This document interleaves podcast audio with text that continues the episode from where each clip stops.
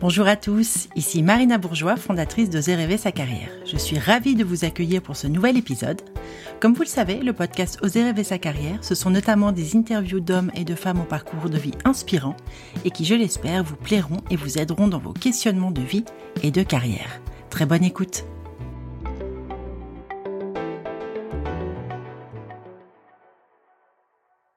Il est 8 heures du matin et j'entends le bruit du chariot qui entre dans ma chambre. Ainsi débute le récit d'Aude Célie, mon invité du jour. Aude était gestionnaire des ressources humaines dans une grande société. Sérieuse, motivée, travailleuse, investie, ambitieuse, dévouée, Aude s'est totalement consacrée à son activité professionnelle au début de sa carrière. Elle était toute jeune. À l'aube de ses 30 ans, elle y laissera sa santé, brisée par un burn-out sévère qui l'amène à une tentative de suicide, puis à une hospitalisation. Son témoignage bouleversant a été adapté au théâtre dans la pièce Bien-être N-A-I-T-R-E au travail. Depuis, Aude a fait de cette épreuve une force. Elle est devenue spécialiste de la prévention des risques psychosociaux, coach pour femmes et praticienne en neurosciences. Il faut dire que euh, c'est une question de santé publique. Les derniers baromètres et les derniers indicateurs sont quand même très inquiétants. On a 2 millions d'actifs en France qui sont actuellement en burn-out sévère, c'est une véritable urgence de santé publique. Autrice, conférencière, Aude vient de sortir son dernier ouvrage sur le sujet, Autopsie d'un burn-out, préfacé par Marie Peset et publié aux éditions du Node. Merci mille fois, Aude, d'avoir accepté mon invitation. Je suis très contente de te recevoir. Bah, écoute, merci beaucoup pour ton invitation surtout. Ça me fait très plaisir. Aude, on travaille toutes les deux sur le burn-out. Est-ce que tu peux dire à nos invités, pour démarrer, à quand remonte ton épuisement professionnel? En fait, mon épuisement professionnel, je... disons que la phase terminale, au moment où il y a la rupture, c'est-à-dire euh, le corps et l'esprit, et qui fait qu'on ne retourne pas au travail le lendemain, en fait, ça est arrivé le 24 mai 2012. Mais euh, c'est important de savoir que le burn-out, ça n'arrive pas du jour au lendemain, c'est progressif et que euh, c'est le résultat, pour moi, de, de, je avoir eu tous les facteurs possibles et imaginables qui m'ont fait basculer. Mais euh, voilà, ça n'arrive pas du jour au lendemain et ça a été progressif euh, avant de euh, malheureusement craquer. Ouais, on, dit souvent, nous, au cabinet, tu sais que c'est une, une, petite bête qui monte, qui monte le mmh. burn-out et puis qui est super insidieuse et super sournoise parce que bien souvent, il y a ce, phénomène de déni. On n'entend pas les mots du corps, etc. Est-ce que tu peux nous expliquer le contexte, Aude, et puis nous raconter finalement un peu toute cette période qui t'a conduit bah, au craquage, à la chute? En fait, j'aime bien dire que, avant de parler de du burn-out, la personne est importante. Parce que pour moi, vraiment, le burn-out, c'est au croisement de trois choses: la personnalité, le monde, le modèle de société dans lequel on vit et l'environnement de stress et qui effectivement, pour moi, c'était, l'environnement du du métier, en tout cas de mon activité professionnelle. Donc à l'époque, j'ai j'ai obtenu le poste que j'attendais depuis longtemps et moi, en fait, dans ma vision, des choses, dans mes croyances justement, que j'ai acquise depuis que j'étais euh, j'étais petite, euh, c'était que le travail paye. Et euh, pour moi, le travail paye aussi bien au niveau pécunier qu'au niveau, bah, plus on travaille, plus on est reconnu et plus on évolue. Bien sûr. Et ça, ça a été accentué par quoi? Par l'école, au final. Parce que dès le maternel, on a des bons points et on nous dit voilà, bah, bravo, tu as une étoile, tu as deux étoiles. Le système de la récompense. Voilà. Et après, tu as le lycée. le lycée, il y a toi, les encouragements, les félicitations. Quand tu n'as pas les encouragements, les félicitations, etc. Et en fait, moi, j'ai vraiment été une bonne élève, en fait. Vraiment. J'ai j'ai tout fait bien. J'étais toujours le trio de tête, euh, etc. en plus, ça, ça a créé aussi beaucoup de. Hum, pas d'admiration, mais je voyais le résultat que ça avait d'avoir des bonnes notes dans, les yeux des, dans les yeux des gens. Bien sûr. Et en fait, pour moi, la valeur que j'apporte au travail et à l'effort, c'est probablement un des éléments clés pour moi. Toutes les victimes, c'est exactement pareil, qui fait que je suis rentrée dans le processus sans même le vouloir en soi. Et en fait, ce que je disais, c'est que moi, j'ai un parcours très, euh, très terrain. En fait, moi, je, dis souvent que je suis une self-made woman parce que moi, j'ai fait euh, des écoles, je n'ai pas non plus fait des grandes écoles, etc. Je me suis retrouvée à être indépendante rapidement. J'ai 18 ans. Et en fait, ça a commencé par un petit boulot que j'avais euh, en parallèle de mes études. Et Chemin faisant, grâce aux expériences que j'ai eues sur le terrain, en fait, on m'a parlé d'un aujourd'hui, c'est ma meilleure amie d'ailleurs, euh, une femme, un manager qui avait, euh, beaucoup de, euh, de rumeurs d'ailleurs à l'époque, ça fait partie aussi, hein, des facteurs qu'il peut y avoir en burn-out, mais en tous les cas, cette femme faisait des ressources humaines et je n'avais jamais entendu parler des ressources humaines. Heu, Découvert. à son bac, c'est, la méde médecine, c'est prépa et c'est la fac. Donc j'ai tenté la fac, ça a fonctionné. Heu, après j'ai retenté, donc j'ai eu un BTS, donc j'étais plus cadrée, donc voilà. Mais en tout cas, j'avais un petit boulot et heu, en fait, c'est vraiment cette expérience terrain, c'est ça qui m'a donné envie de d'évoluer dans ce domaine-là. Parce que je me suis dit J'allais dire naïve que j'étais, heu, que c'était logique de travailler pour le bien-être des salariés, être bien avec les salariés. Moi qui étais manager dès l'âge de 20 ans, c'était logique, les gens allaient se donner et cetera et j'ai vu aussi qu'il y avait des conséquences en fait, bah, justement quand les les RH étaient pas, heu, respectés ou quand on n'animait pas ça de la bonne façon. Moi, j'ai vraiment souvenir et en plus, souvent, c'est pas la faute d'ailleurs des managers, parce que c'était mon cas, mais je me rappelle vraiment, par exemple, des entretiens annuels d'évaluation, tu sais qu'il y a tous les ans, heu, que le salarié attend comme le messie, Ouais. que c'est le moment où on voit son manager ou parfois, le but du jeu, c'est qu'à la fin, on ait une bonne note, mais on revient à les notes. Et Heu, moi, à toujours. hem, dans cette, heu, dans cette boîte, justement, les évaluations, c'était, inacceptable, très insuffisant, satisfaisant, très satisfaisant, exceptionnel. Ouais. Défi qui compte, de ne pas vouloir que son manager en face te dise: «Bravo, tu es exceptionnel». Bien sûr, Et évidemment. que derrière, il y ait le salaire qui augmente, prime, tout ce que tout ce que tu veux. Et donc je me suis rendu compte qu'il y avait des choses qui allaient pas et j'avais, l'envie, la motivation, l'ambition de vouloir changer les choses à ce moment-là. Et je me dit: «OK, bah, j'ai trouvé ma voie, donc heu, je vais, heu, choisir les ressources humaines». Et c'était très clair dans ma tête. Je voulais vraiment être, heu, responsable RH proche des salariés et proche des managers. Parce que j'ai été sur le terrain. Je me dis: «La proximité, c'est super important dans ce métier». Et à ce moment-là, j'ai fait mon parcours. Ça a pas été possible dans ma première boîte qui était chez Pizza chez Nature et Découverte non plus. Et en fait, grâce à, mmh, au fonds Gessif, donc pour ceux qui ne savent pas, en fait, c'est un fonds de formation qui permet de, heu, pouvoir partir en formation et d'avoir son salaire maintenu, heu, mais heu, après on revient automatiquement dans, dans son entreprise. Donc moi, j'ai eu la chance de pouvoir, avoir obtenu justement une 1 an justement au où j'ai passé un master en ressources humaines. Et ce qui est assez drôle en soi, c'est que, quand, j'ai dû, enfin, revenir donc dans la dans la boîte, je ne voulais pas revenir en tant que directrice adjointe. Et donc j'avais déjà préparé un dossier sur l'intégration des, des travailleurs handicapés dans cette société et on m'a dit: «Bah, c'est pas notre priorité». Déjà, ça OK. commence bien. Donc j'ai fait mon parcours et c'est pas compliqué. Comme je savais que je voulais un poste de de responsable généraliste, j'ai tout pris. J'ai fait la j'ai fait du recrutement, j'ai fait l'administration du personnel. Je m'étais jurée de pas faire de la paye et fa j'ai j'ai eu c'est la meilleure note que j'ai eue dans les examens et ça a été vraiment une ça a vraiment été une expérience vraiment hyper, heu, riche. J'ai découvert aussi plein de choses, dont un truc, c'est que, heu, si on veut détruire le climat social d'une entreprise, il suffit de mal payer les gens. À partir du moment où on fait des erreurs sur la paye, là, le climat, il il explose. ça se dégrade. Et donc en ayant fait ça, donc heu, j'ai eu la le bonheur, heu, qu'on m'appelle un jour, alors que j'étais en intérim, pour me dire: «Aude, j'ai trouvé ton le boulot idéal», hein, comme quoi. Le boulot idéal, c'était, bah, justement d'être responsable RH pour une très grosse boîte, donc heu, s avec la responsabilité de 120 personnes, avec une quinzaine de managers, heu, inclus. Et comme, heu, quand je suis rentrée et bah, j'ai tout de suite compris, déjà que l'ambiance était très, très, très difficile, très tendue, justement parce que la personne d'avant. Donc ils ont mis fin à sa période d'essai, donc on m'a mis tout de suite la pression en disant: «Oui, cet endroit est très important, il faut vraiment que les choses se stabilisent et tout» et en fait, la personne avait fait plein d'erreurs au niveau de la paye D'accord. et je sais aussi que du coup, dans le recrutement, c'est ça qui les a qui les ont attirés, entre autres.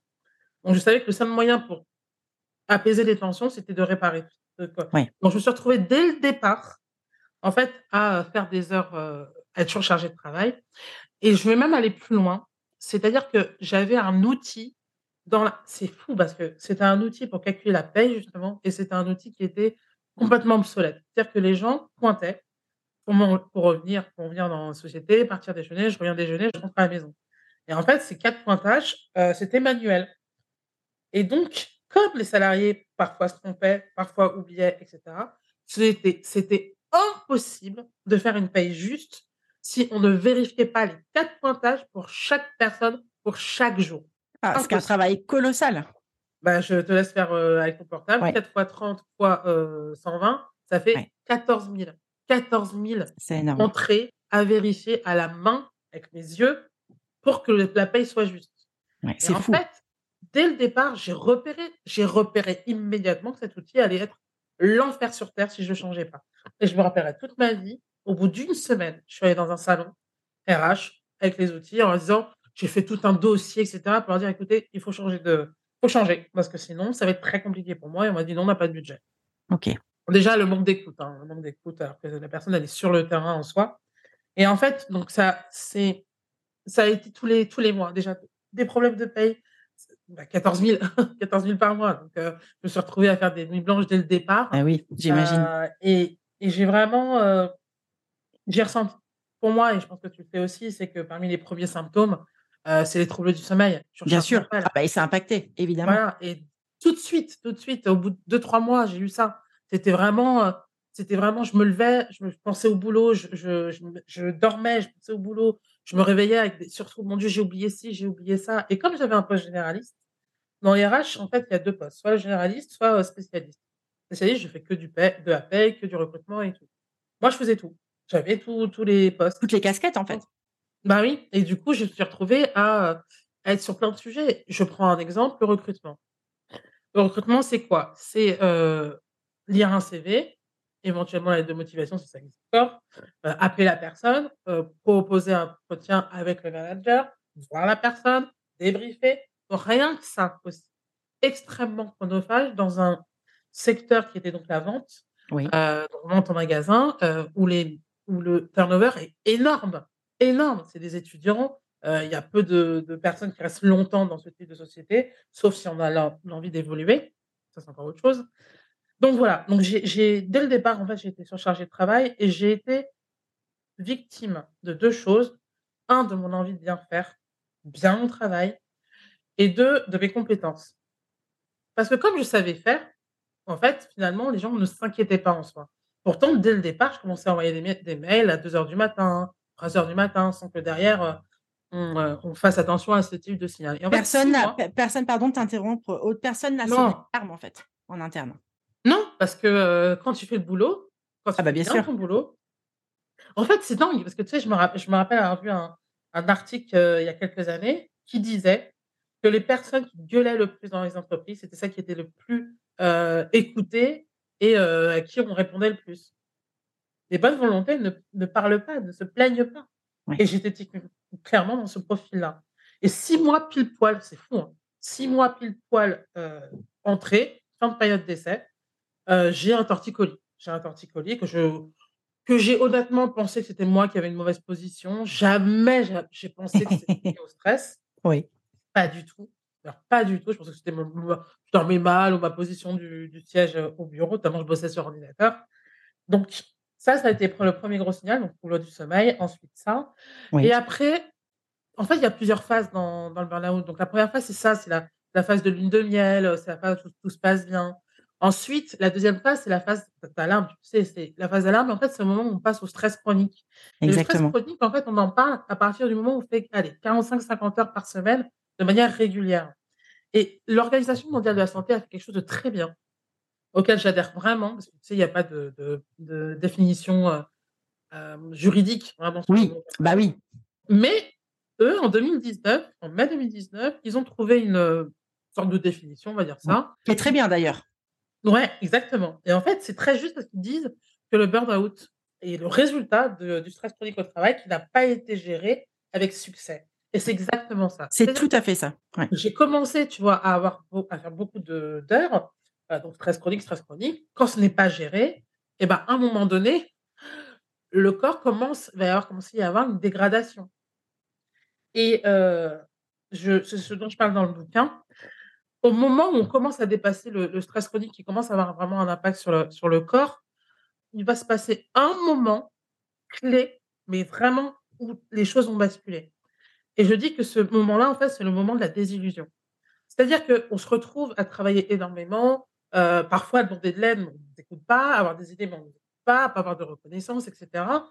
Et on comme on se rend compte que, ben, on nous écoute pas, que machin et ben, en fait, il y a la désillusion et je me rappellerai toute ma vie le jour où moi justement, j'appelle ça la la phase de la perte d'estime de soi et la perte de sens Oui. parce que donc ma, heu, donc je bossais avec une, ma boss en France, moi j'étais sur Paris. Elle a été licenciée du jour au lendemain.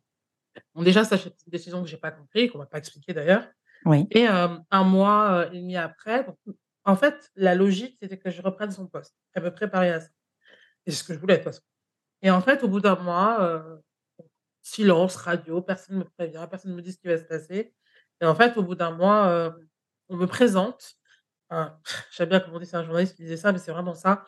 On va dire un un un petit coq un petit coq, heu, qui a été nommé, heu, qui était, qui qui avait d'ailleurs bossé dans ce magasin avant, qui était jeune, là où je me suis dit: «Mais mon Dieu, enfin, comment est-ce qu'on peut imaginer que lui va réussir là où ma boss n'a pas «réussi» entre Ouais. guillemets?» et ce jour-là, tu vois, quand je parle de croyance, le travail paye, ça a explosé. Ça a explosé parce que je me suis dit: «Ah, c'est ça la réalité?» En fait, finalement, travailler, ça sert à rien. C'est quand on a du piston, parce que c'était le fils du meilleur ami du DRH. Mais, heu D'accord. et à partir de là, en fait, c'est la chute. Si c'est pas géré comme dit l'OMS, très, très bien dit, ce n'est pas possible de ne pas s'écraser. Parce que ce qui se passe, c'est qu'on du coup, on aborde là, du coup, c'est un peu le le schéma de la de du deuil, en fait. Du deuil, oui, oui, complètement. phase du deuil professionnel, Ouais. la phase du deuil qu'on s'est fait de du métier qu'on a qu'on a qu'on était en train d'exercer avec passion. Tu imagines? Au début, ça fait des années que je voulais ce poste. J'avais de l'énergie, j'avais des idées et cetera, à arriver à commencer à me dire: «C'est moi qui ai un problème», à avoir de plus en plus de symptômes, des Bah, bien sûr. que qui sont évolués. J'ai, hem, commencé à prendre du poids, alors une addiction au sucre, heu, laisse tomber parce qu'en fait, je Ah, terminais pour avoir du de l'énergie. Vois? Qui me faisait tenir, heu, je commençais à avoir des des reflux gastro-œsophagiens que je comprenais pas et encore, je te dis ça, mais je je à l'époque, je j'imaginais pas que c'était le stress. On était en 2012, on parlait pas du burn-out comme on en parle aujourd'hui. Heu, d'ailleurs, je dis qu'on en parle beaucoup, mais qu'on en parle mal. Mais, hem, donc je je faisais pas le rapprochement et en fait, il y a eu donc cette phase où je me suis dit où j'y croyais pas déjà, Ouais. heu, c'est la phase de la protestation. Je me suis dit: «Mais c'est pas possible, c'est injuste. On répond pas à cette, demande en soi». Après ce qui se passe, c'est que, heu, bah, le temps, heu, défile parce qu'il y a plein de raisons, hein, pour lesquelles on reste au final. Qu'il y en a plein qui m'ont dit: «Oh oh comment ça se fait que tu es restée malgré tout ça?» mais, heu, il y a 10% de chômage. Heu, je fais comment pour payer mes factures? À la base, c'est un métier que j'attendais depuis longtemps et que j'aime en soi. C'est ça, c'est ça qui est terrible. Ouais. Pas ça, le problème et pourquoi est-ce que c'est moi qui partirais alors que c'est la société qui fait pas ce qu'il faut? Ouais. Donc tu restes et puis honnêtement, tu veux que je te dise? J'attendais tellement, heu en fait, j'avais l'espoir l'espoir qu'en fait, on m'écoute. Pour moi, c'était moi qui avais choisi les RH en me disant: «Oui, bah, justement, en faisant ça, c'est comme ça qu'on va aider». Je me «C'est pas possible, ils vont forcément se re repérer». En a pareil qu'il y a un moment clé aussi qui s'est passé dans cette fameuse, heu, dégradation de la santé, en tout cas de la perte d'estime de soi. J'avais une opération importante et je devais être arrêtée 3 mois et ça a été l'occasion pour moi d'envoyer un message à ma au grand compte là, avec la liste de toutes les tâches que je faisais. Oui. Je me rappelle qu'il y a une qui a répondu: «Tu fais tout ça?» «Mais c'est tout! Tu fais tout ça?» et en fait, tu sais tu sais ce que c'était cette phrase? C'était: «Mon Dieu, comment on va faire quand Aude va partir, Eh vu oui. qu'il y a tout ça à faire?» Ouais. c'est pas Aude: «Mon Dieu, elle fait tout ça et tout ç» «Ah ouais, tu fais tout ça, comment on va faire?» et en fait, à ce moment-là, je persiste, mais je commence à perdre confiance en l'entreprise. Je commence à à à me comparer, en fait, à la personne. Je comprends pas, je je me suis dit: «Bon, vas-y, continue, c'est continue» et il y a cette phrase-là que je dis dans mon histoire, c'est: «Il m'en faut plus pour m'arrêter». C'est vraiment Ouais. ça, en fait. Ah, elle est Dans ce terrible cette phrase, ce hein. tu sais, de schéma, heu, le travail, c'est pas forcément facile, le travail ça, c'est des injonctions de l'enfant, tu le sais. On a faut faut travailler dur, dans les choses, c'est pas facile et cetera. C'est tellement ancré Ouais. que, heu, bon, bah, ce n'est pas grave, je vais y aller, je vais, je vais y arriver, je vais continuer, je vais pas laisser tomber et et puis il s'est passé qu'il y a eu un gros signal, en fait. C'était un retour d'un week-end et en fait, j'étais avec mes amis et ma sœur et d'ailleurs, pendant tout le week-end, elle m'avait dit: «Mais Aude, tu travailles trop, c'est pas normal, démissionne». Tellement facile quand les gens te disent ça, vous savez pas ce que je vis, heu. Bref, quand je suis revenue, donc j'avais le train à prendre. Je j'ai une crise de larmes que je ne comprends pas, que je maîtrise pas. J'appelle ma sœur jumelle et elle me dit: «Aude, ça suffit, heu, tu vas prendre, heu, tu prends, heu, tu vas voir un médecin, tu demandes arrêt maladie». Ouais, stop. 100% des victimes qui vivent un burn-out se disent tout de suite: «Non, je peux pas». Ah bah, c'est Si je systématique. m'arrête, je vais avoir encore plus de boulot. Ouais. Si je m'arrête, je vais avoir encore plus de mails à lire. Comment je vais faire? Comment je Sachant que je demande de l'aide depuis des mois et des mois qu'on m'en donne pas, Je ne peux pas m'arrêter Ouais. et c'est la phrase que j'ai dit. Sauf que et c'est là où où le corps humain est assez extraordinaire et le cerveau, c'est pour ça que je m'intéresse maintenant aux neurosciences. C'est que mon cerveau, il a décidé que: «Aude, non, non, c'est fini, heu, je vais te montrer physiquement que tu ne peux plus y aller» et quand je suis descendue du train, j'étais complètement prostrée. Impossible de mettre un pied dans l'autre. Je me rappelle d'écouter les annonces de la SNCF qui me disaient, qui je sais plus ce qu'elles disaient, mais je les entendais. Je voyais les gens partir et tout et moi j'y arrivais pas. J'ai un trou noir, je sais pas comment j'ai fait, mais je me retrouve dans le cabinet d'un médecin de ma ville et il me dit: «Écoutez mademoiselle» bon, je pleurais comme pas possible, il a essayé de comprendre. «Écoutez mademoiselle Séli, heu, si vous continuez comme ça, vous allez, heu, craquer, vous allez faire un burn-out» et à l'époque, je ne savais pas ce que c'était. Moi, je croyais que c'était un coup de fatigue.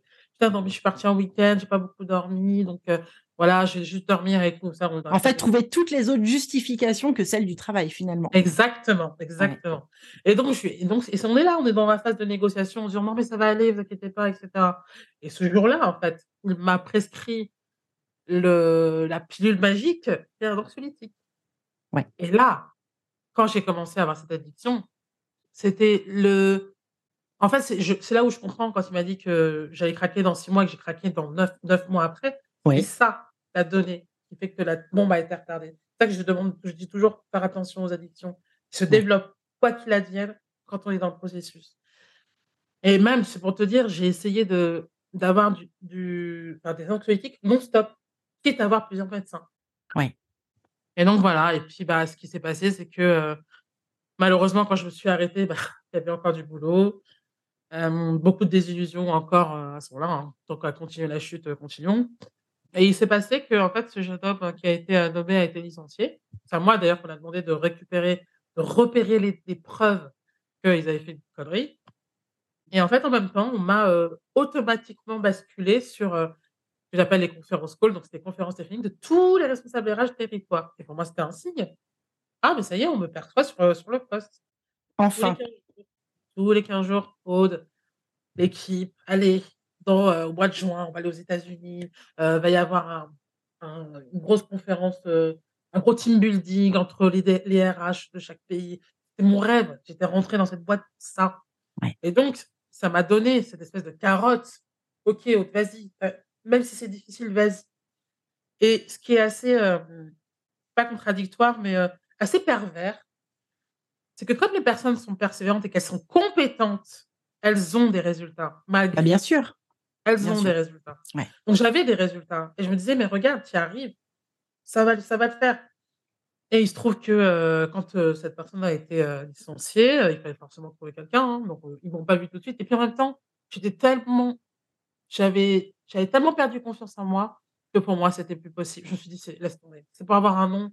J'avais même pas envie de me confronter à ça, donc ils ont cherché, ils ont pas trouvé. Il y a plein de choses que je décris dans le bouquin, mais en tous les cas, il se passe que, heu, ils trouvent personne et que, heu, normalement, heu, donc moi je suis partie en vacances. Heu, finalement, j'ai décidé de postuler parce qu'ils trouvaient personne. Je me suis dit: «Écoute, vas-y, tu es la meilleure personne». Les billets de d'avion devaient être envoyés, je suis revenue de vacances et en fait, j'étais la seule à pas avoir reçu et heu et personne m'a répondu d'ailleurs. J'avais, heu, sollicité en disant: «Oui, si vous m'avez oublié, heu, pas grave, j'ai un passeport, biométrique» et en fait, un jour où, j'avais noté dans mon agenda que j'avais un j'avais une, j'avais une opération qui était encore prévue le 24 mai, heu, 2012 justement. Et donc j'avais un rendez-vous chez l'anesthésiste. Et comme par hasard, j'ai eu un message à ce moment-là qui disait: «Écoute Aude, étant donné que tu n'as pas de titre, tu que nous n'avons certainement pas le budget, tu ne feras pas partie de la convention». Ça a été ça a été la goutte de trop et le lendemain, j'ai voulu, heu, démissionner. Le ciel a voulu que je ne sois pas reçue et donc que je ne démissionne pas. Sauf que je suis rentrée chez moi et que, heu, le lendemain, heu, avant de de prendre l'opération, j'ai pris, une boîte de cachet parce que je voulais simplement, mourir. Mais je voulais pas mourir en soi.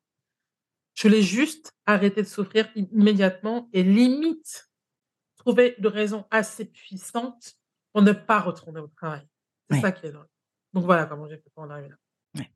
Ton ton témoignage, il est absolument, hem, bouleversant et il est tellement parlant en termes de, hem, d'étapes du Mmh. processus. Heu, tu vois, nous on a par exemple des personnes qui vont, au travail avec l'arrêt du médecin dans le sac. Mais malgré l'arrêt, qui ont besoin finalement quelque part d'aller jusqu'au bout du processus et de se prendre le mur Ouais. pour qu'il y ait quelque chose de très brutal, Ouais. un, un choc, euh, vraiment Mhm. le choc pour euh, s'arrêter, etc. Mais t'en parles, t'en parles extrêmement bien. Et alors, ce qui m'intéresse, moi, beaucoup, beaucoup, Aude, dans ton parcours et dans ce que tu décris, c'est la notion de dévotion en entreprise et la dévotion au travail. Parce que ça, tu l'expliques super bien dans ton livre. Et c'est vrai que on, même si bon, on peut pas forcément dresser un portrait robot euh, universel de, Mm. des, des personnes à risque, mais mine de rien, quand même, tu l'as très bien dit, ce qu'on retrouve systématiquement, ce sont des gens qui sont fiables, qui sont endurants, qui sont travailleurs, euh, avec plutôt le syndrome du bon élève ou de la bonne élève, et puis une dévotion euh, presque sans fin. Pour l'entreprise. Et ça, je voulais avoir un peu ton regard euh, là-dessus. Est-ce que selon toi, c'est un, un dénominateur commun de toutes les personnes qui, qui Mais chutent? clairement. Ah, mais Ouais. clairement. En plus, si on, si on, on réfléchit un peu au niveau de psychologie, en parlant, l'entreprise a, a l'image, c'est l'image du père, en fait. Donc, il y a cette implication qu'on a euh, dès le départ, et, et vraiment, c'est ancré en nous, hein, dans, dans ce côté euh, réussite depuis la maternelle. Donc, c'est c'est vraiment les injonctions de l'enfance, quoi. Il faut bosser, quoi. Si tu travailles bien, tu vas avoir des récompenses et tout. Et on est dans une société. C'est pour ça que quand je parle de modèle de société qui plombe, qui nous plombe, on est dans une société de performance. On arrête de nous d'être hypocrite ou quoi que ce soit.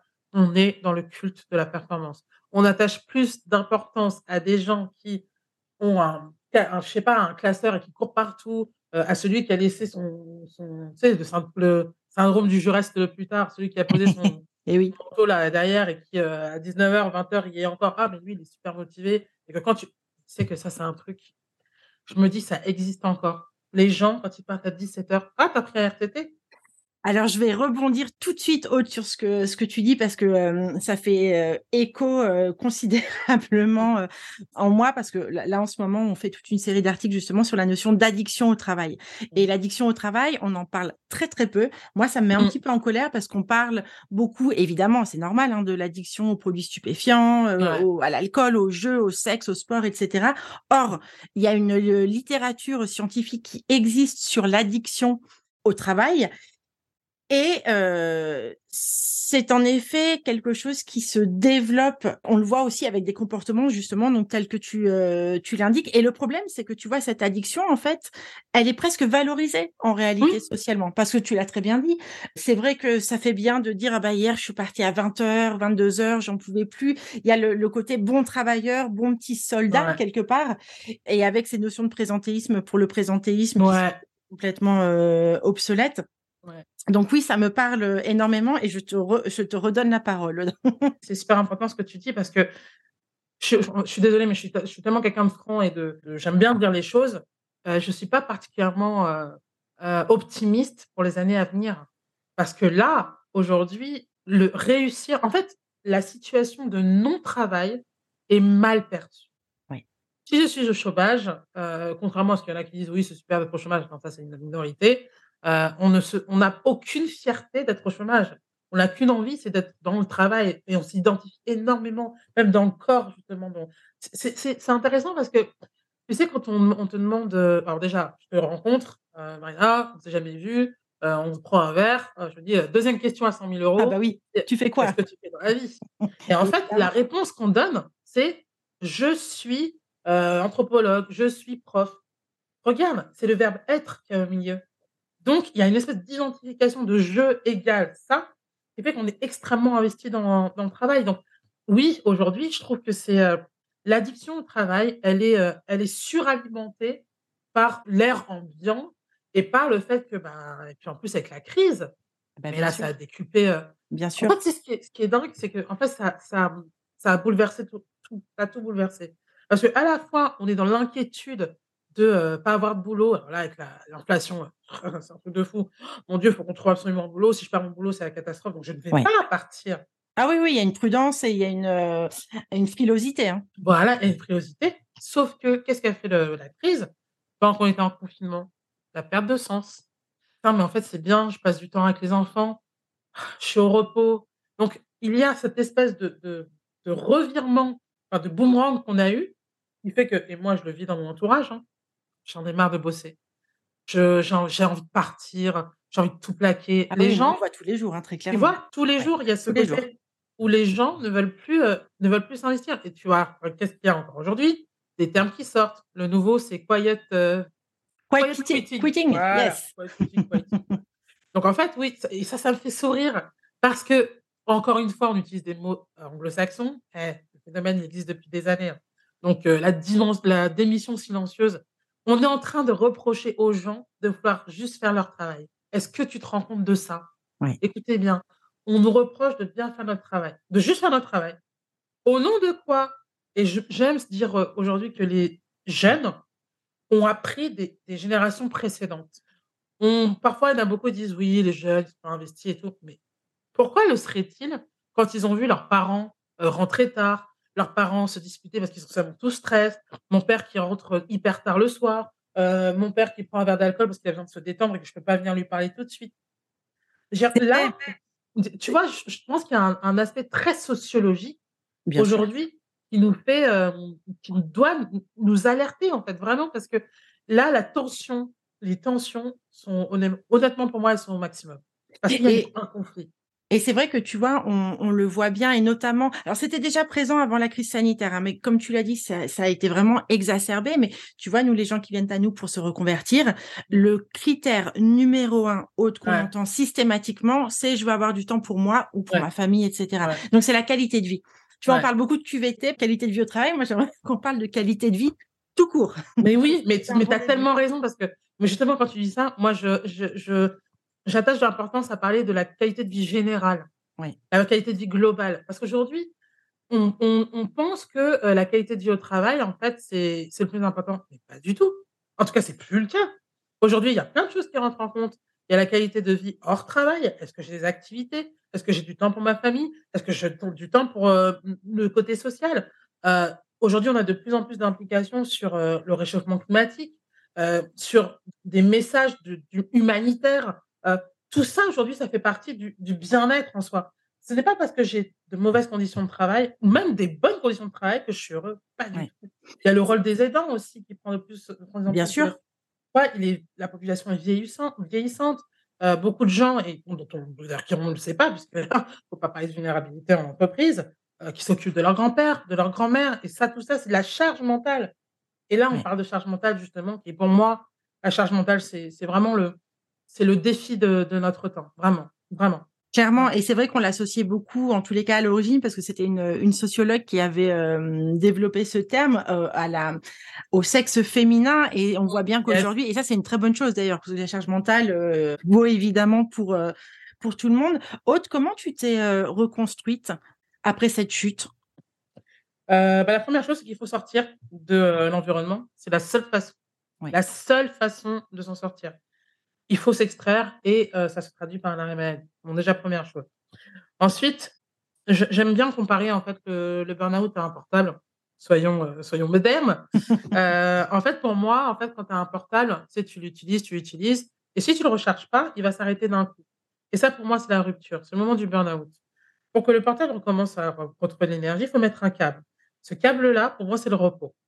Au moment où tu branches ton câble et le portable, il y a une espèce de il y a une microseconde avant que ça prenne de de la charge et ça, c'est le temps nécessaire à chacun pour de s'être reposé pour que je commence à récupérer l'énergie Ouais. et ça, ce temps-là, il est propre à chacun. Il y en a qui vont mettre peut-être 2 mois, peut-être 6 mois, peut-être 2 ans. Bien sûr. un travail à faire à côté, mais en tous les cas, il est propre à chacun et quand à ce moment-là, donc le le le ch le chargeur est est branché, qu'on commence à avoir la de la charge et bah, la batterie, elle se, elle se recharge progressivement. Sauf que dans la vie quotidienne, il y a des choses à faire. Eh beh, oui. En arrêt et imagine que tu es maman ou même que tu vis avec quelqu'un, ou quand tu vis seule, c'est tout ça, c'est des choses qui, en fait, mangent l'énergie. Oui. C'est pour ça que la reconstruction est Et longue longue, bien sûr. et et et je sais que pour moi, ce qui a ce qui a joué énormément, bon, déjà, c'est le fait d'avoir eu un trio, ça a été le la psychologue du travail au début. Oui. Heu, mon médecin du traitant qui me connaissait depuis 20 ans et qui me faisait mes arrêts maladie. Hem, parce qu'il y a une chose qui est très importante qu'on doit gérer quand on a on s'est épuisé, c'est, heu, la culpabilité. La Ah bah, bien sûr. Bien la culpabilité de pas avoir été à la hauteur. Hein, on est dans encore une fois, on est dans dans le dans le modèle de société, heu, non-travail, c'est mal perçu. J'ai craqué La culpabilité de s'arrêter et puis du coup l'angoisse aussi d'aller chez le médecin pour le Oui renouvellement et et et je vais cetera. même aller plus loin, je vais aller je vais je vais même te dire la réaction des autres. Aujourd'hui, quand on quand on craque et ben, en fait, surtout les idées les idées reçues, hein, sur le burn-out: «Ah mais heu, tu es en arrêt maladie, bah, ça va, c'est cool, tu es en vacances, heu, ah mais attends, mais ça va, tu sais pas gérer la pression, tu sais pas gérer le stress». Évidemment, tout ça, c'est archi faux et en fait, du coup, moi, j'ai eu besoin j'ai travaillé beaucoup sur cette, heu, culpabilité.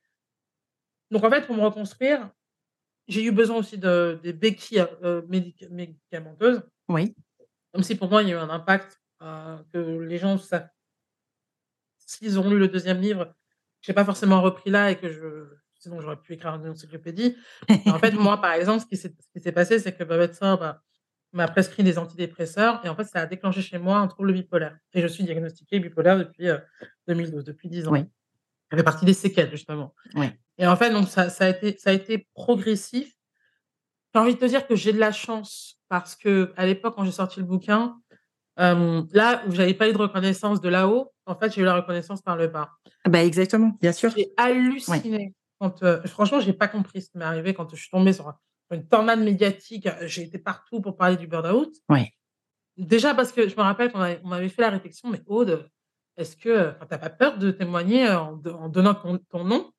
et là, j'ai compris. Et c'est là bah, oui, parce que là, tu dis: «En fait, ça veut dire honte». Exactement. Et oui, c'est ça le message qu'on te renvoie. et ce que je me suis dit, je me suis dit: «Mais non». Déjà, j'y avais même pas pensé. Je dit: «Ah, que les gens, ils pensent, se disent ils ont peur» et je me suis dit: «Mais non, là, le seul moyen de c'est d'ouvrir, enfin, c'est de de libérer la parole Oui. et et d'assumer» et je et de et de d'avoir confiance. J'ai acquis tout ça au fur et à mesure du temps, pas comme ça du jour au lendemain. Je j'explique dans le bouquin, il y a toute la partie reconstruction, il y a la prise de conscience, Oui. heu, la nostalgie, on se posait la question en disant: «Oui, il faut que j'ouvre les yeux, blablabla» et cetera. Récupérer la confiance parce que ce que je dis, c'est que quand on rentre dans la phase de perte d'estime de soi, au moment où on a craqué, on je dis pas qu'on est au niveau 0, on est au niveau du noyau terrestre. Oui. Donc il faut partir du noyau terrestre pour arriver jusqu'au sol. Tu vois? Donc il y a un gros travail à ce niveau-là.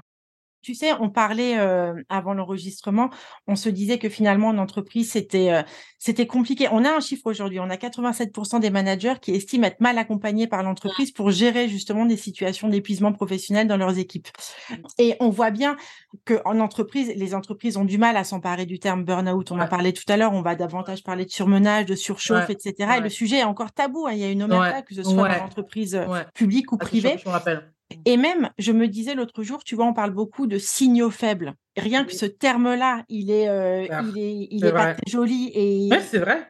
tu vois, ça ça C'est vrai, ça renforce ce côté, heu, nous ne Ouais. sommes pas, heu, enfin les gens qui qui tombent, nous Mmh sommes mh. fragiles, heu et Voilà. et et là encore, on envoie un message qui est qui n'est pas très constructif en Non, mais c'est vrai parce que je dis souvent qu'en fait, les personnes qui sont qui ont vécu un burn-out, c'est pas des personnes fragiles, c'est des personnes qu'on a fragilisées. C'est pas du tout la même chose. C'est c'est justement, du coup, je reviens, c'est le côté c'est c'est exactement ce que tu dis. Aujourd'hui, ça reste encore tabou. Donc quand on on m'a dit: «Mais pourquoi tu en parles?» et cetera, je me suis dit dans ma tête, je fais: «Mais c'est le seul moyen, c'est le seul moyen pour qu'on puisse essayer» et à l'époque, j'avais absolument pas notion de toutes les personnes parce que c'est pas des centaines, c'est pas des milliers, pas des centaines de milliers, c'est des millions. Eh oui. Tu l'as dit le oui. chiffre tout à l'heure Ouais. et on aujourd'hui, le le chiffre même exact, c'est 2,55 Ouais. qui sont en burn-out sévère. Sévère, c'est des personnes qui ont craqué. Ouais. Donc il y a toutes celles qui sont dans le processus, qui sont qui qui sont dedans et qui savent pas quand est-ce qu'elles vont craquer parce que, allez, la grande majorité des victimes n'ont pas vu le mur venir. Bien Je sûr. n'ai pas vu le mur venir. Je me rappellerai toute ma vie, j'étais à cette période-là, de 2008, j'étais dans cette boîte. Il y a eu la vague des suicides, tu sais, dans les grosses, heu, sociétés. Ça passait à la télé et j'étais la 1re à dire: «Mais comment est-ce qu'on peut en arriver là pour le boulot?» et j'étais en plein dedans. Ouais. C'est fou, hein. C'est complètement c'est complètement dingue Ouais. et en plus, aujourd'hui, j'ai envie de te dire, on n'a pas d'excuses.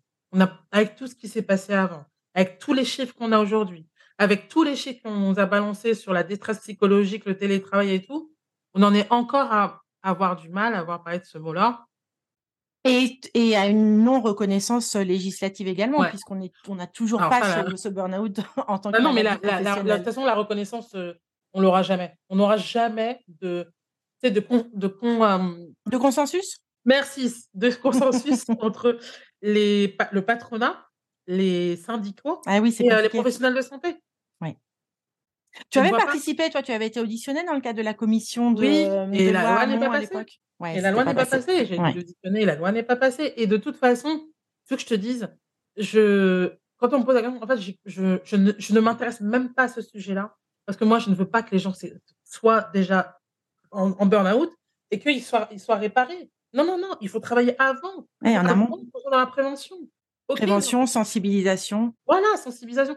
Parler, en parler, parce que les gens, ils n'ont qu'une envie, c'est d'entendre, de comprendre. Et je pense que c'est là aussi où j'ai eu une bonne claque, c'est que la pièce de théâtre, quand on l'a, on a eu beaucoup de difficultés, hein, pour être très honnête, oui. à la faire entrer dans les entreprises. Pareil. Ah, le fait de parler de burn-out, mon Dieu, eh ça va être euh, la boîte de Pandore, les gens, alors que le jour où les gens comprendront que les personnes qui sont en burn-out ou qui sont en risque ou les profils ne veulent pas être en arrêt. Eh elles aiment leur boulot. Elles veulent simplement le faire dans les meilleures conditions pour faire un travail de qualité. Et, la, preuve, c'est qu'elles le vivent souvent comme une sentence, hein, d'ailleurs. exactement. L'arrêt du médecin. Exactement. Et tu vois, quand, euh, quand on a ouvert le, le burn-out, euh, la pièce au, euh, au, grand public, et eh ben, ça a été une gifle. Quand j'ai vu la réaction des gens, des gens qui pleurent, qui, à la fin, viennent me voir en me disant oui, merci, c'est ça que je ressens, je me reconnais. Je me dis, mais mon Dieu, les gens ont tellement besoin qu'on valide. Bien sûr. Pas qu'on leur, pas qu'on les accuse en disant, toi, tu fais ça. Déjà, si on, rappelez-vous, les personnes qui sont rentrées dans le processus sont des personnes qui sont compétentes, enthousiastes, solidaires, loyales. Et ça, c'est les personnes que vous mettez, pointez du doigt en disant, ouais, c'est pas bien. Mais inquiétez-vous que toute la force vive, dont même là maintenant, ça, je te dis que j'ai un regard un peu inquiet au final. Parce que les gens qui sont en train de, de tomber, ce sont les meilleurs.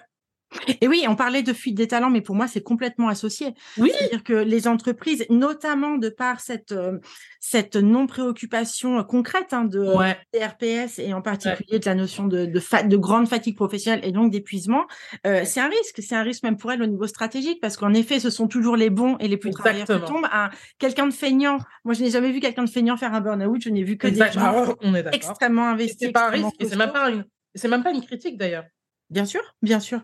Et c'est vrai qu'elles ont du mal, du coup, en tous les cas pour certaines, à faire de la rétention de talent parce que, euh, bah, au bout d'un moment, quelqu'un qui est épuisé, qui tombe, n'a pas envie de revenir sur les lieux du crime, très clairement.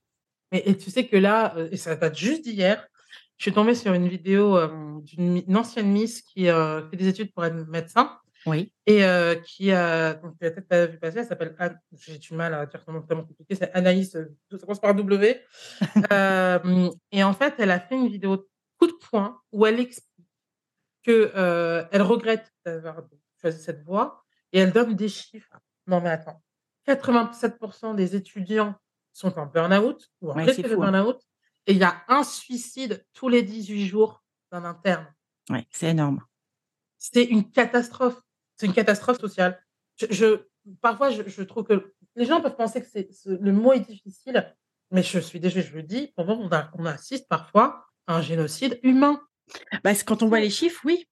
Quand des, imagine, c'est des médecins qui veulent soigner les autres. Ouais. Ah, c'est terrible. C'est, fou parce qu'on se, on ne s'inquiète même plus de la, enfin, c'est de la désintégration. Ok, on parle de désintégration euh, sociale, euh, de la santé physique et mentale. Mais au final, on est même en train de.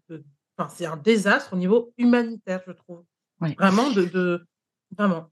Et, tu vois, je me dis que hum, c'est pour ça que c'est extrêmement important qu'il y ait des livres témoignages comme le tien. Alors, toi, tu en as écrit plusieurs, Aude, mais je pense que ça fait beaucoup de bien aux personnes qui sont épuisées euh, de pouvoir, par effet miroir, se lire, enfin lire, avoir l'impression de se lire dans les mots, mmh. dans les mots d'autres personnes, parce qu'ils se disent, bah en fait, je suis pas seule. Ah oui, elle ou lui aussi, ça lui est arrivé. Et tu vois des livres témoignages.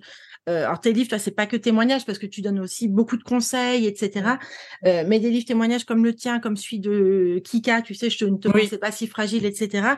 Euh, pour moi, ce sont des outils précieux, même tu vois, qu'on que l'on recommande en accompagnement parce que euh, la personne en qui est tombée en burn-out n'a souvent pas obtenu la reconnaissance qu'elle voulait et au moins à travers ses lectures, il y a une forme d'auto-reconnaissance. Je me reconnais dans l'autre. et ça participe du coup parfois euh, de, la, de la reconstruction. Et puis pour finir, je rappellerai aussi l'existence d'un réseau euh, de ta préfacière qui est la papesse quand même du burn-out euh, en France, Marie Peset, l'existence du réseau Souffrance et Travail. Marie Peset qui a également écrit le, le livre notamment parce qu'elle en a écrit plein burn-out pour, euh, pour les nuls. Aude, une dernière petite question. Est-ce qu'il y a un prochain livre dans les tuyaux? Euh, Ah, ça, c'est une surprise parce que j'ai, j'ai, un projet, ouais. J'ai un projet qui devrait sortir l'année prochaine ou peut-être dans deux ans. Mais ouais, je suis assez fière de, de un côté un peu novateur euh, et qui va être un peu fun aussi en même temps pour travailler sur la qualité de vie justement au travail. Bon, bah, j'espère que tu reviendras à mon micro alors, pour en parler. bah, écoute, merci. En tout cas, j'ai été ravie de discuter avec toi parce que je trouve que déjà, c'était une discussion euh, simple, honnête et, et c'est ça dont les gens ont besoin, vraiment. C'est pas de, de, de graphiques, de termes euh, technico, machin. Non, ils ont besoin juste d'entendre du vrai et euh, de la sincérité pour se reconnaître au final. Ouais, la moi, vie. Moi aussi, moi aussi, moi aussi. Tout à fait. Eh bien, écoute, je suis heureuse de le terminer comme ça, cet épisode. Bah, merci beaucoup à toi. À bientôt. À, bientôt. Merci encore. L'épisode est terminé, j'espère que cette interview vous a plu et que d'une façon ou d'une autre elle vous a enrichi. N'hésitez pas à la partager à vos proches et comme d'habitude je vous mettrai toutes les références citées dans l'épisode sur nos réseaux sociaux, Facebook, LinkedIn et Instagram. Si vous souhaitez me suggérer un nouvel invité au parcours de vie inspirant, n'hésitez pas. N'hésitez pas non plus à soutenir le podcast Oser rêver sa carrière en mettant des petites étoiles et des avis sur Apple Podcast ou des pouces levés sur les réseaux. Et si Apple c'est pas votre truc, retrouvez-moi sur Deezer ou Spotify. À très bientôt et surtout prenez soin de vous.